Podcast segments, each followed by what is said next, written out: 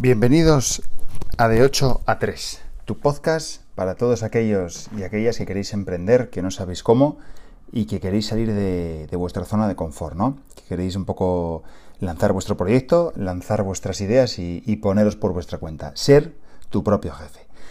Yo soy Borja Rubí, soy emprendedor en serie, he fundado diferentes proyectos, desde finanzas, desde educación financiera, eh, empresas e-commerce o marcas de ropa, de ropa de B, de ropa de ciclismo. Y ya sabes que me puedes encontrar en LinkedIn como Borja Rubí, con B y con I. Bueno, hoy de qué vamos a hablar. Hoy vengo a contaros un poco la, idea del podcast.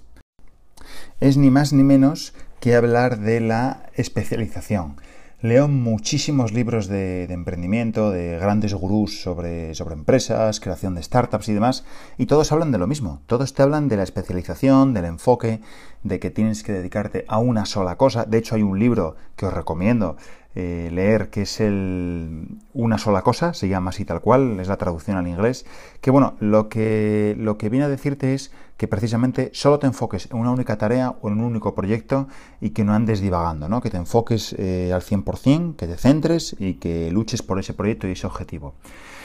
Yo, pues, eh, ¿qué queréis que os diga? Yo con toda mi experiencia y emprendedora y empresarial y con todo el track record que llevo, pues mm, discrepo, discrepo bastante porque al final tú, si vas a apostarlo todo en una carta, tienes que tener muy claro que eso te va a funcionar. Tienes que tener muy claro que ese proyecto va a ser el ganador. Os recuerdo que 9 de cada 10 startups fracasan tienes que tener clarísimo cuando dejas tu trabajo que esa idea que tuviste, que se supone que nadie más ha tenido o que tú tienes un valor diferencial, que lo vas a hacer mejor que los demás y vas a aportar más valor, por tanto vas a tener clientes y vas a ganar dinero, que eso es así, que es de verdad.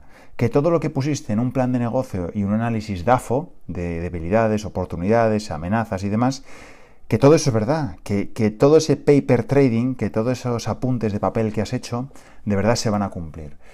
Y amigo mío y amiga mía, siento decirte que la vida es diferente, que la vida empresarial es totalmente diferente, que el mundo es cambiante y que el día a día, eh, vamos, no tiene nada que ver a toda la programación y todos los proyectos que te hayas hecho en un Excel, en un Word o una libreta.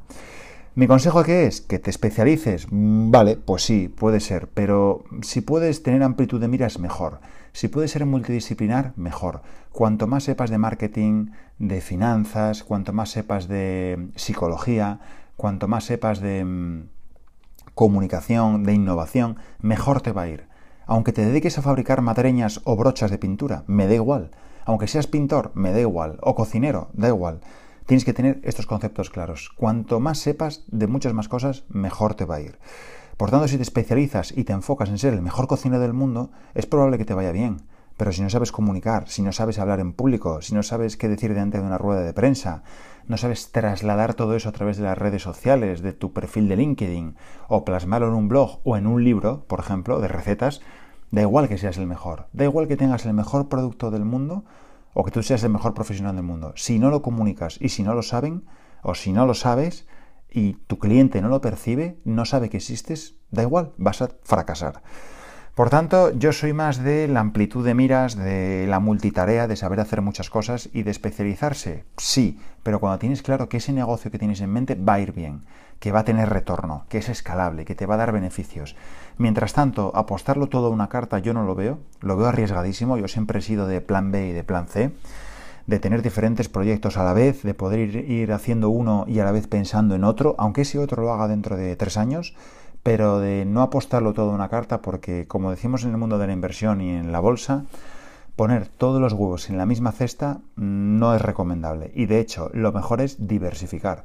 Diversificar riesgos, diversificar proyectos, tener diferentes proyectos y diferentes eh, vías de ingresos y ya luego cuando vayas depurándolo, cuando vayas dándole forma y cuando le vayas eh, viendo que ese negocio prospera y que florece, ahí sí, apuéstalo todo una carta y mete pedal a fondo.